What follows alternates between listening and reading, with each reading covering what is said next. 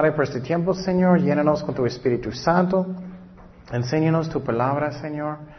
Gracias, Padre, en el nombre de Jesús. Amén. Ok, seguimos en nuestro estudio del Espíritu Santo y uh, pastores, pastores. Um, en Efesios 4:11 dice, y él mismo constituyó a unos apóstoles, a otros profetas y otros evangelistas, a otros pastores y maestros, a fin de perfeccionar a los santos para la obra del ministerio, para la edificación del cuerpo de Cristo. Entonces, es muy interesante a mí que Dios, Él, mira el cuerpo de Cristo y Él está ok, tú vas a ser un pastor, tú vas a ser evangelista, tú vas a enseñar niños, tú vas a ser los jóvenes, tú vas a limpiar, tú vas a... Dios escoge las cosas que personas hacen, sus ministerios. Es la razón necesitamos orar lo que Dios quiere que hacemos y que tenga un corazón que, que quiere hacer la voluntad de Dios. La cosa que es triste es que a mí um, hay muchos pastores que no deben ser pastores. Y ellos están haciéndolo porque les gustan estar en frente de la gente o ellos tienen una necesidad emocional en su corazón.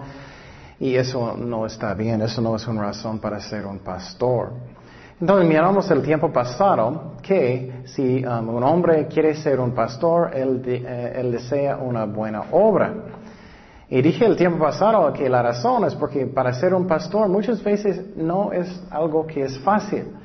Um, Muchas veces personas solamente miran al pastor enfrente y piensan que todo es fácil y solamente es como no hacen nada, solamente están en el sofá todo el día.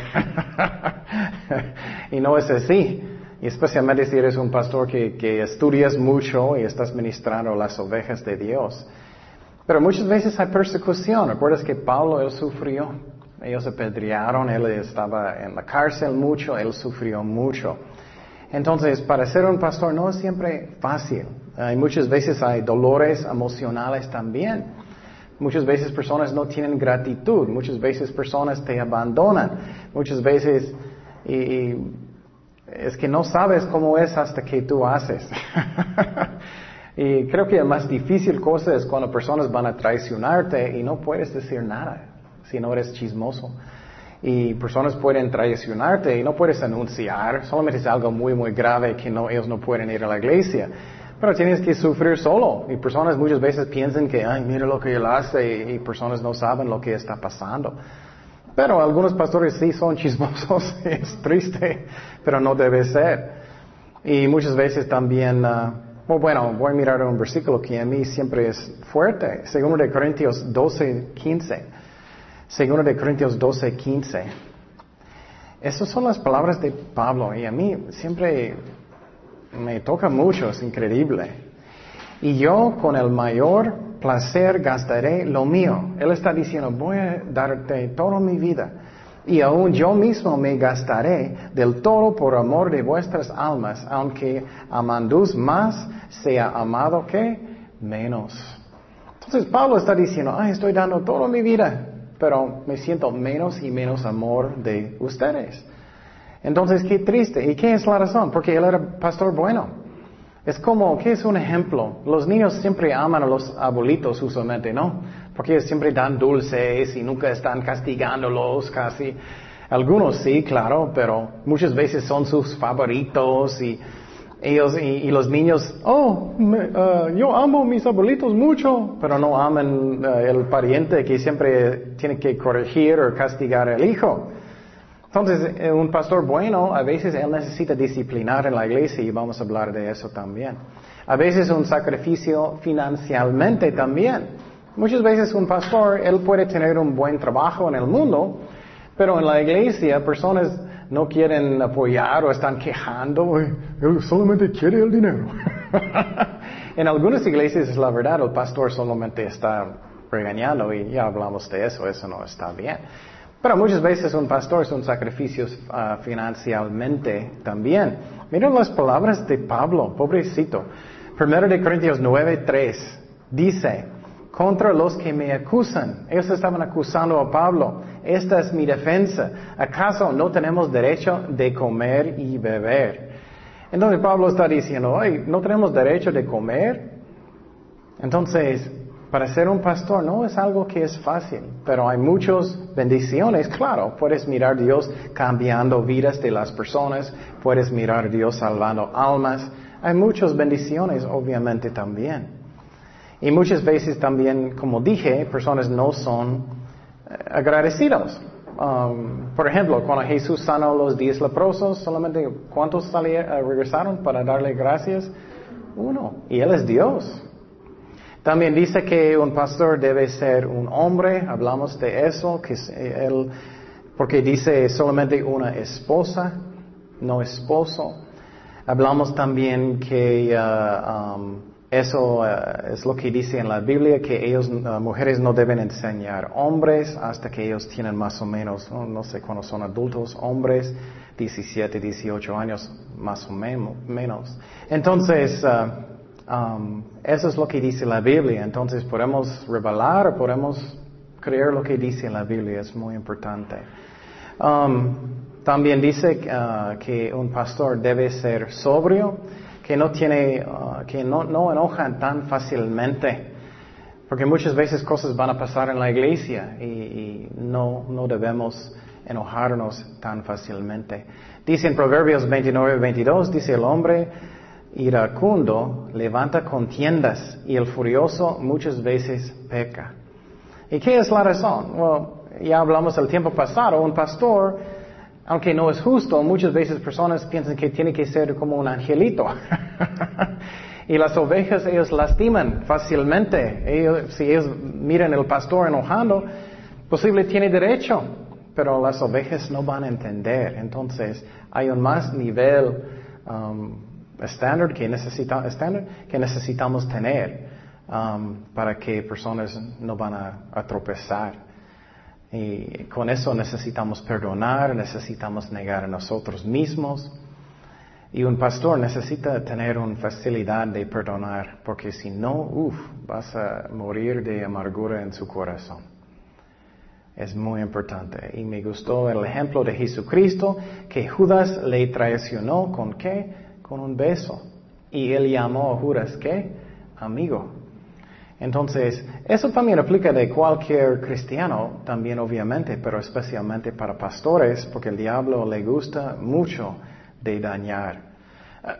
también dice prudente, que toma decisiones que, eh, que, son sabios, que ora primero, que no solamente rápidamente, oh, voy a hacer eso y eso y eso, que están orando, esperando en el Señor para sus decisiones que es decoroso o oh santo, que él camina bien con el Señor.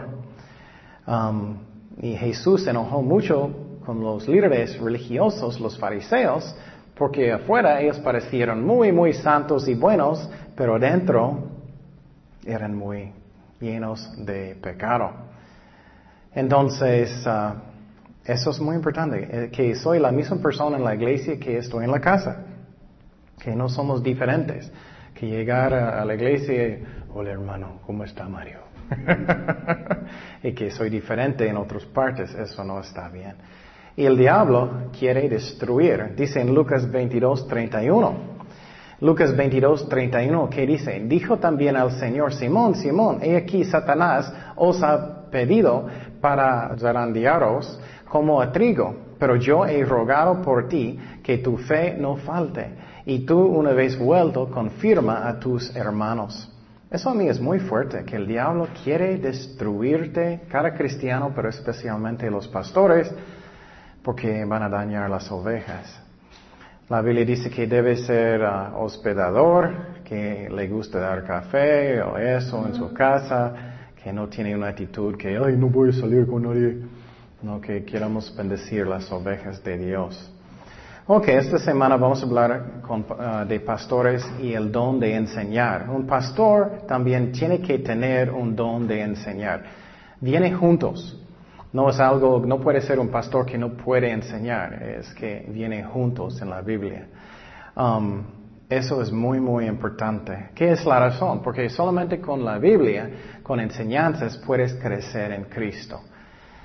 Eso a mí me, da mucha tristeza porque muchas veces personas en el mundo, ellos van con, un psicólogo o otro, o muchas veces en la iglesia y cada vez ellos están practicando, practicando, practicando, diciendo, ay, tengo ese problema o eso y eso y eso.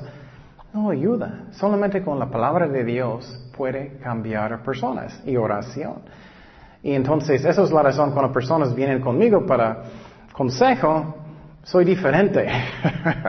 Creo que, que muchos me gusta dar tarea. Y si ellos no están leyendo sus Biblias, voy a decir, ok, vamos a practicar semana próxima, si tú vas a empezar a leer la Biblia cada día. Y si ellos no están haciendo, yo no puedo hacer nada. No puedo. Solamente con la palabra de Dios podemos cambiar. Eso es muy importante y muchos en la iglesia están equivocando en eso. ¿Qué es la meta de enseñar? Ya enseñé mucho del don de enseñar, pero voy a decir poquito ahora. La meta de enseñar es para explicar en una manera que es claro para que personas puedan entender. La, la, meta no es que tú eres el más chistoso, el más elocuente y eso es para que puedas entender y aplicarlo a su vida. En Nehemías 8.8, Nehemías 8.8, ¿qué dice? Y leían el libro de la ley de Dios claramente y ponían el sentido, de modo que entendiesen la lectura. Mira, la meta era para entender. No es para como tú vas al cine, para que tienes un buen tiempo. Es para que puedas entender. Isaías 28 días. Dice, porque mandamiento tras mandamiento, mandato por mandato, renglón tras renglón, línea sobre línea, un poquito ahí, otro poquito allá. Entonces, esa es la razón estamos estudiando a través de toda la Biblia, línea por línea tras línea. Entonces, es muy importante, eh, o bueno, línea sobre línea. También la Biblia dice que Jesucristo era un maestro. Muchas veces solamente pensamos que Él es mi Salvador, que Él murió por mí, pero Él era un maestro. Mateo 5, 1, Mateo 5, 1 dice, viniendo la multitud, subió al monte y sentándose, vinieron a Él sus discípulos. Abriendo su boca, les enseñaba diciendo, Bienaventurados los pobres en espíritu, porque de ellos es el reino de los cielos. Entonces Jesús estaba enseñando, enseñando, enseñando. En Juan 13, 13, Juan 13, 13 dice, vosotros me llaméis que maestro y decís bien porque lo soy. Pues si yo, el Señor y el Maestro, he lavado vuestros pies, vosotros también debéis lavaros los pies los unos a los otros. Entonces Jesús era un maestro. Entonces él era un pastor.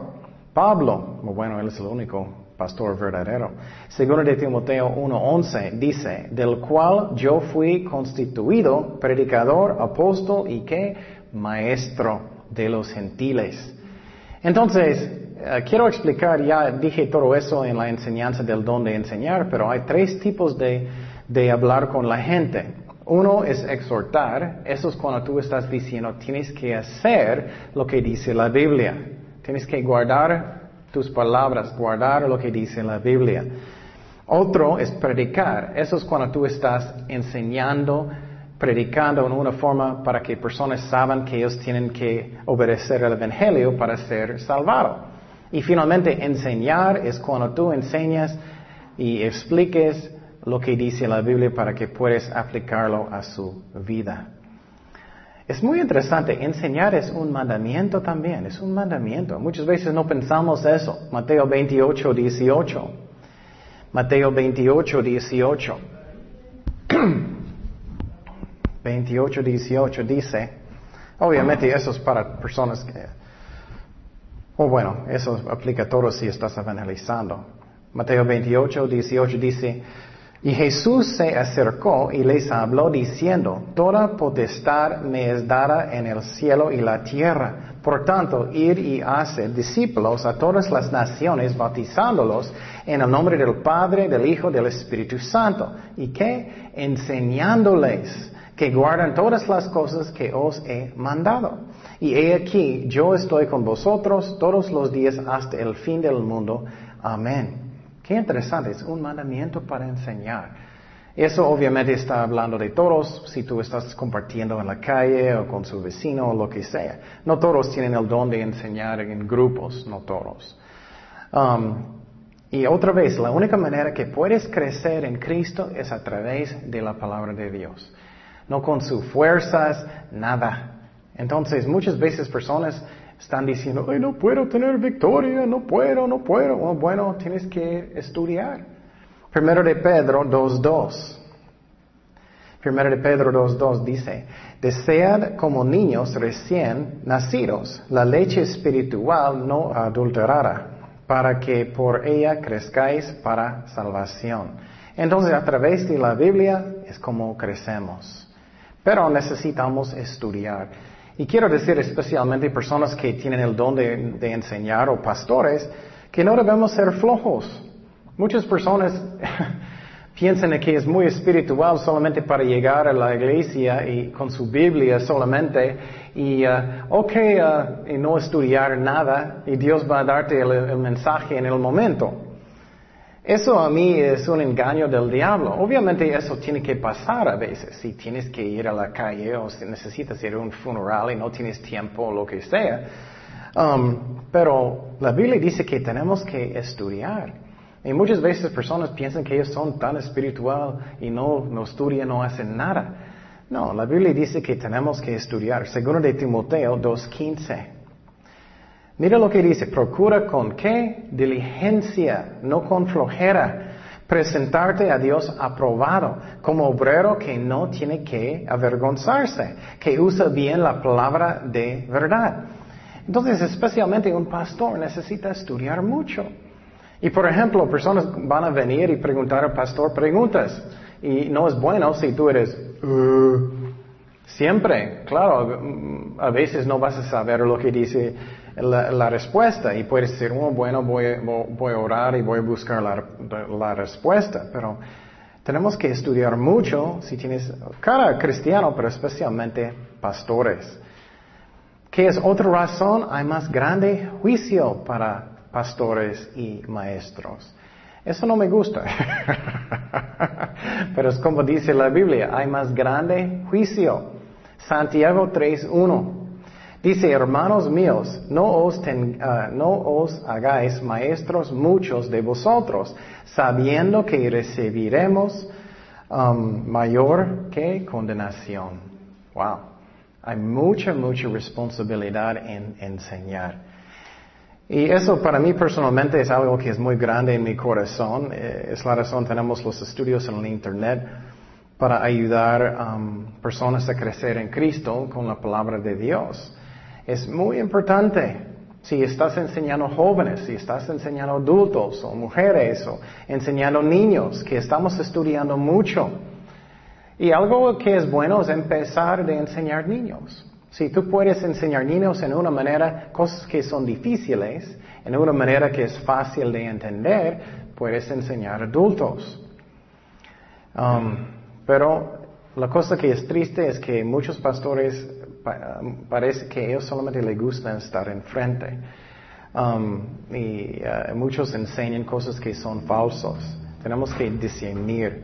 En Tito 1.11, Tito 1.11, Dice, a los cuales el precio tapar la boca, que trastornan casas eternas, enseñando por ganancia deshonesta lo que no conviene. Entonces, algunos también solamente están haciéndolo por el dinero. Algunos pastores solamente son flojos, incompetentes. Um, yo escuché un pastor enseñando en el radio un día y él estaba regañando a los pastores, dicen, flojos pastores. Estudia, ora. Eso es lo que debemos hacer. Y también hay falsos maestros. ¿Qué es otra razón? Estás enseñando a las ovejas para que ellos puedan discernir. Que ellos salen de la calle escuchan cosas malas. Ellos pueden discernir, oh, eso es la verdad, eso no es la verdad. Es muy importante. Muchos pastores nunca enseñan qué enseñan los testigos de Jehová o los mormones o realmente lo que enseñan los católicos o lo que enseñan los musulmanes. Tenemos que estudiar mucho. Y si no eres un pastor, de todas maneras necesitamos estudiar mucho. Hay muchos falsos maestros. Mateo 23, 16. Mateo 23, 16 dice, mira las palabras de Jesús. Hay de vosotros, guías ciegos, que decís, si alguno jura por el templo, no es nada, pero si alguno jura por el oro del templo, es deudor insensatos y ciegos, porque ¿cuál es mayor, el oro o el, templo que santifica al oro? También decís, si alguno jura por el altar, no es nada, pero si alguno jura por la ofrenda que está sobre él, es deudor. Necios y ciegos, uh, qué fuerte, ¿no? Porque ¿cuál es mayor, la ofrenda o el altar que santifica la ofrenda?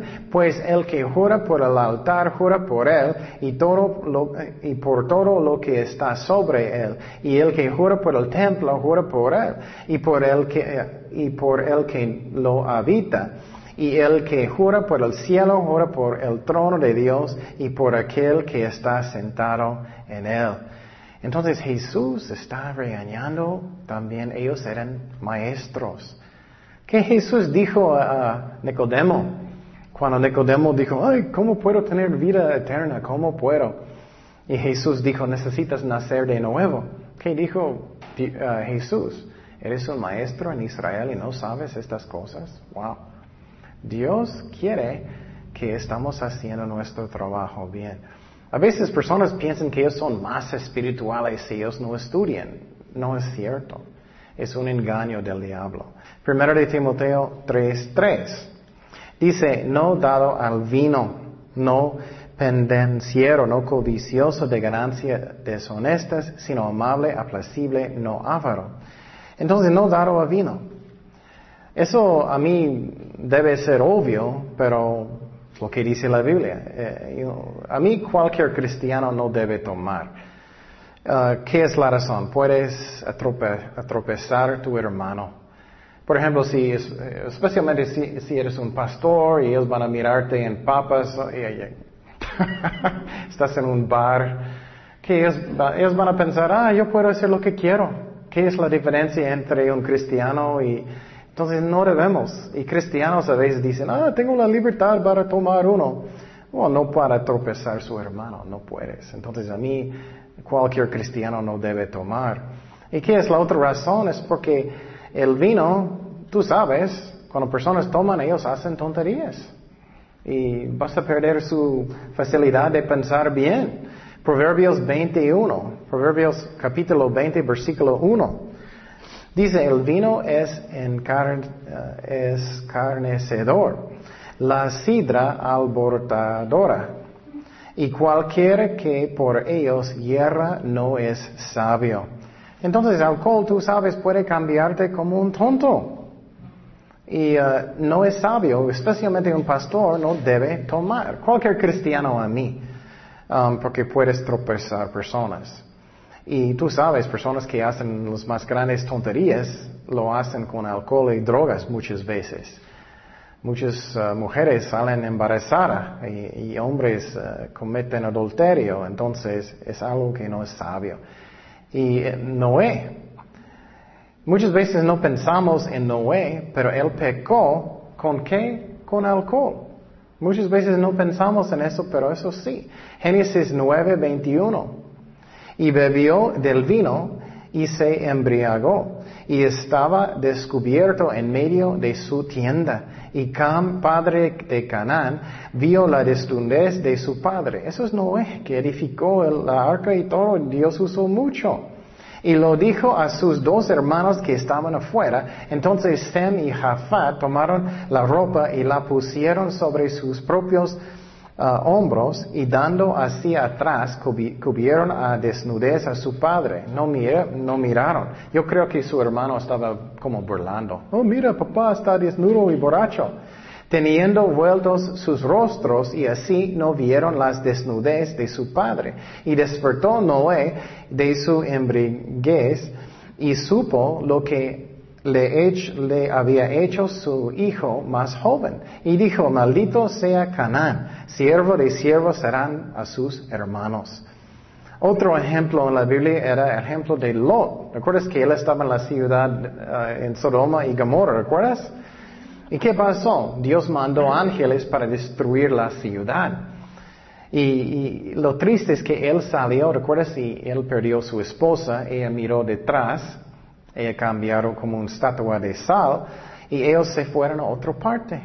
¿Y qué pasó? Sus hijas ellos tenían relaciones con Lot, su papá, cuando él estaba en borracho. E, e, él estaba tomando. Él era un borracho en este momento. Entonces, alcohol puede cambiarte como un tonto. Ok, seguimos en 1 de Timoteo 3.3. Dice, no pendenciero. Eso significa que no debe ser peleonero. Algunas personas siempre están peleando con personas y siempre están en contiendas y eso no está bien, especialmente para un pastor. Dice en Proverbios 26, 21, el carbón para brasas y la leña para el fuego y el hombre rencilioso para encender contienda. Personas que siempre están peleando mucho, muchas veces están causando otras personas de pelear. Proverbios 22, 24. Dice, no te entremetas con el iracundo, ni te acompañes con el hombre de enojos. No sea que aprendas sus maneras y tomes lazo para tu alma. Entonces, dice que no debes tener amigos que también que son enojones, que constantemente están peleando con personas especialmente no un pastor. Um, tenemos que tener un corazón que estamos cuidando las ovejas de Dios y tomarlo en serio. Um, hablando con, con, los pastores y cada uno de nosotros, tenemos que tomarlo en serio. Eh, son prestados de Dios y tenemos que cuidarlos como Dios quiere. Y muchas veces tenemos que negar a nosotros mismos. Y muchas veces ellos te tratan mal. muchas veces ellos hacen malas cosas. Y mi carne quiere venganza, quiere hacer lo malo. Pero no necesitamos negar a nosotros mismos. Jesús es el mejor ejemplo. Jesús, él peleó cuando personas estaban peleando con él. No. Él solamente enojó, con quién? Con religiosos, que no querían arrepentir. Líderes religiosos, religiosos que no querían arrepentir. Mire, Hechos 8, 32. Hechos 8, 32. Dice el pasaje, el pasaje de la escritura que leía era este, perdón, que leía era este. Como oveja a la muerte fue llevado y como cordero mudo delante del que lo trasquila así no abrió su boca. Entonces, muchas veces un pastor quiere defenderle, defenderte y quiere venganza y eso no está bien. Tenemos que perdonar. Jesús es un ejemplo hermoso, ¿no? Puedes imaginar si tú fuera Dios, ellos están golpeándote. Uf, carbón, ¿no? Pero dice que era como oveja cordero mudo delante de ellos. Y a veces personas van a abusarte, a veces personas van a decir malas cosas, muchas veces, y no puedes decir nada. Puedes hablar con ellos en privado, y si es algo muy, muy grande, claro, puedes hablar si es horrible, ellos no pueden ir a la iglesia, posible eso es un asunto muy grande, pero muchas veces un pastor debe cerrar la boca, no chismear y solamente sufrirlo solo y confiar en Dios para hacer su defensa. A veces necesitas hablar, pero no mucho, no mucho. Mateo 5, 39. Mateo 5, 39. Pero yo os digo, no resistáis al que es malo antes, a cualquiera que te hierra en la mejilla derecha, vuélvete también la otra. Entonces, a veces necesitamos hacer eso. Muchas veces necesitamos hacer eso. Pero quiero decir que obviamente personas no entienden bien. Obviamente si alguien está metiendo en su casa para robarte, puedes defender su familia. eso no está hablando de eso. Está hablando si alguien eh, te ofende en la iglesia lo que sea. claro, necesitamos hablar con ellos, pero no como enojo con, con venganza. Mateo 26, 52. Mateo 26, 52. Dice, entonces Jesús le dijo, vuélvete tu espada, espada a su lugar, porque todos los que tomen espada a espada perecerán. ¿Acaso piensas que no puedo ahora orar a mi Padre que Él no me dará más de doce legiones de ángeles? Entonces muchas veces necesitamos negar a nosotros mismos y aceptar personas haciendo lo malo y no decir nada. Es muy importante. Mateo 12, 19. Mira lo que Jesús hizo. No contenderá, ni voceará, ni nadie oirá en las calles su voz. Entonces Jesús era como un cordero. ¿Por qué? Para que pueda aceptar la gente su testimonio. Es muy difícil aceptar testimonios de personas que están enojados, que tienen un mal ejemplo y un pastor debe tener un buen ejemplo. Pero quiero decir otra vez, a veces sí, necesitamos defender a nosotros mismos.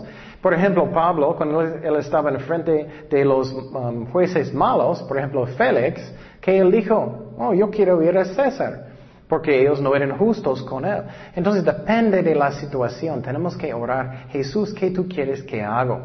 Es muy importante, pero muchas veces no podemos hacer nada, tenemos que ponerlo en las manos de Dios y ora. Pero no estamos hablando de disciplina, eso en la iglesia, eso es otra cosa. Estamos hablando si alguien va a ofenderme. Necesito muchas veces hablar con ellos personalmente. Si no puedo, por alguna razón, usualmente necesitamos, pero a veces no puedes y solamente tienes que sufrirlo. Otra cosa de un pastor dice en versículo 3, primero de Timoteo 3:3, dice no codicioso, no codicioso. Ay, eso es muy, muy importante. ¿Qué significa eso? Hay diferentes cosas que un pastor y cualquier cristiano puede codiciar. Y voy a hablar de las cosas que son más comunes que pueden causar un pastor de caer. Primeramente es el dinero, es el dinero. Segundo es orgullo, Personas quieren ser famosos, quieren estar enfrente de la gente, reputación, que personas me quieren. Número tres son mujeres y número cuatro es venganza, venganza. Um, algo que es muy importante para un pastor de cualquier cristiano es que nunca debemos alimentar la carne. Nunca, nunca, nunca.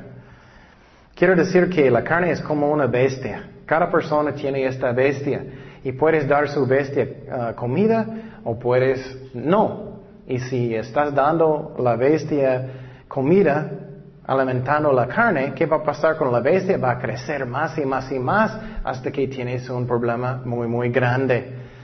Y por ejemplo, si tienes un problema con enojo con alguien, si no vas a perdonar, estás pensando en su mente, alimentando la carne, pensando, ay, mira lo que ellos hicieron a mí, yo quiero venganza, yo quiero hacer eso, no puedo creerlo, estoy tan enojado.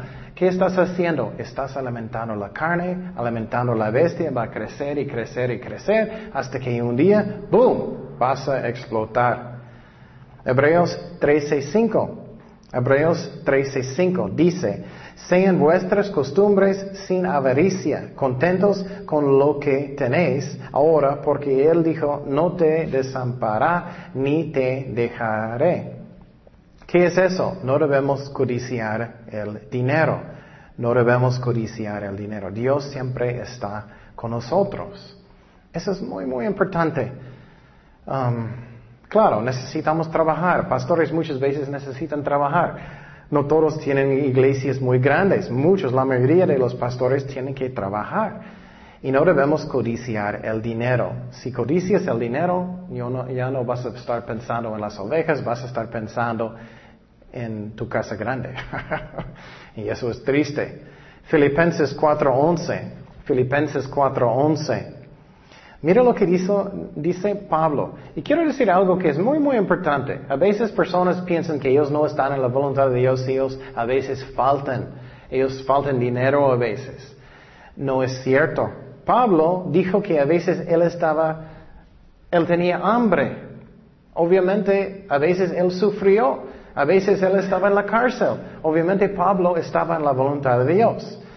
Pero Dios va a proveer según sus riquezas. Pero mire lo que dice en Filipenses 4:11.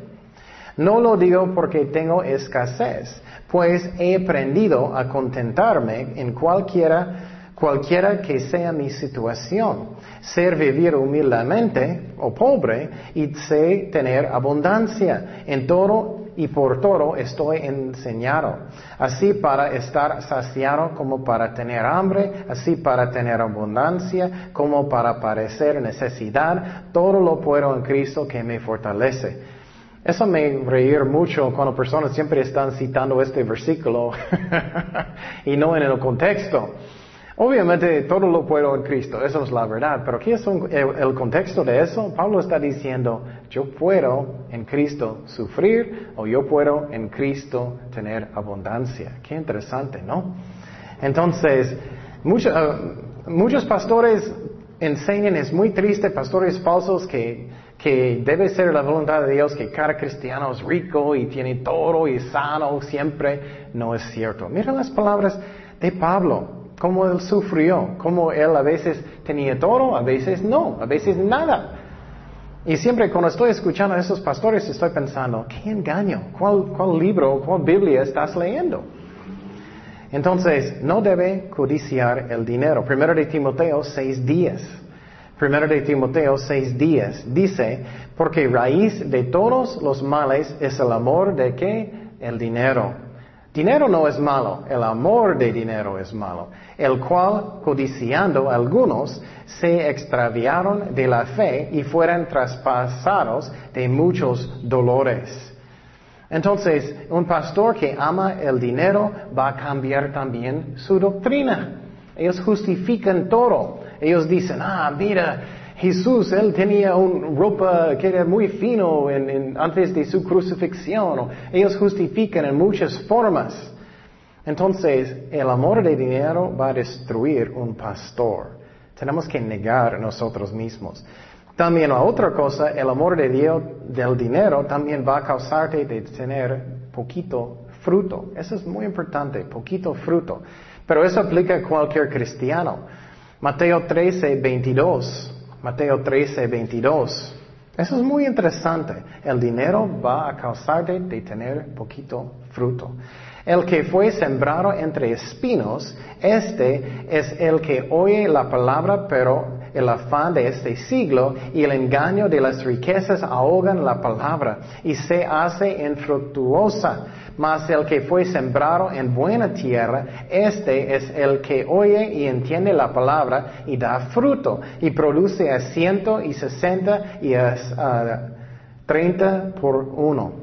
Entonces el amor de dinero va a quitar el fruto de tu ministerio.